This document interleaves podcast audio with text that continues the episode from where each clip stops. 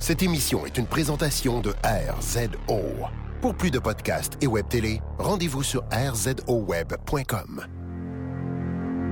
Dans un monde où tous les podcasts se ressemblent, en voici un qui sonne exactement comme les autres. I have come here to chew bubblegum and kick ass. I am an FBI agent! Le dernier des podcasts, mettant en vedette Maxime Paiement et Éric Lafontaine. Are you not entertained? Are you not entertained? Yippee-ki-yay, motherfucker.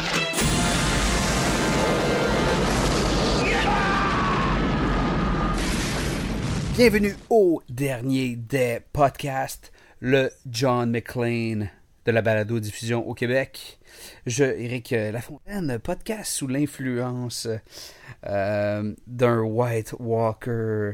Je, je bois une concoction de genévrier nordique, mélange de l'article avec du thé du Labrador, de la carine noire, de la ronce du petit mûrier et des baies d'églantier. Et oui, je bois un gin tonic Ungava du Canada, n'est-ce pas?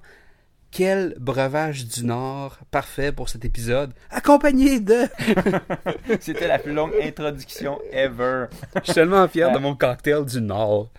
Accompagné de Maxime Paiement qui, cette semaine, déguste un excellent vin blanc dans le crâne poli de Kim Crawford. Oh!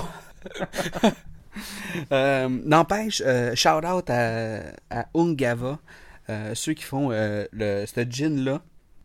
Euh, le gin, il est jaune. Je pensais que c'était la bouteille qui était jaune, mais le gin lui-même est jaune. Donc, amateur de gin tonic, euh, euh, excellent gin.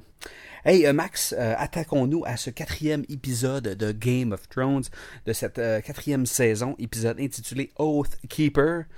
Euh, serment solennel, genre, tu sais, comme... euh, je trouvais que c'était un beau titre d'épisode.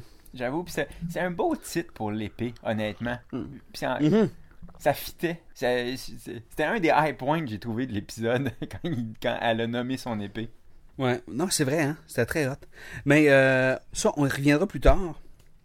Euh, épisode, ma foi, qui m'a paru euh, euh, court, puis pacé différemment des autres. J'ai aimé ça comment c'était pas top action, mais l'intrigue se bâtissait. Puis, comme on espérait, le show nous a amené ailleurs.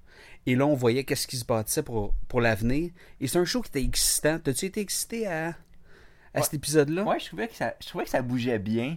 Euh, Il n'y a, pas- il y a pas grand scène que j'étais comme Ah, pff, pas eux autres.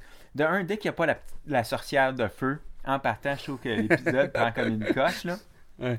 Puis, tu sais, même si ça commençait encore avec euh, le saccage d'une ville, ben, tu sais, on n'avait pas vraiment vu cette passe-là encore de- dans ces trois villes qu'elle a prises. Puis j'aimais bien que, en fait, que la dernière scène, ça soit pas juste comme les esclaves se sont retournés, puis là, cut, l'épisode commence, puis elle est sur son espèce de trône euh, d'or avec un gros drapeau, tu sais, comme cousu main là, par les esclaves, là, puis là, comme, non, non, non, euh, ils ont décidé de faire un inside job avec Grey Worm, qui, je trouve ça cool qu'ils apprennent à parler, en fait.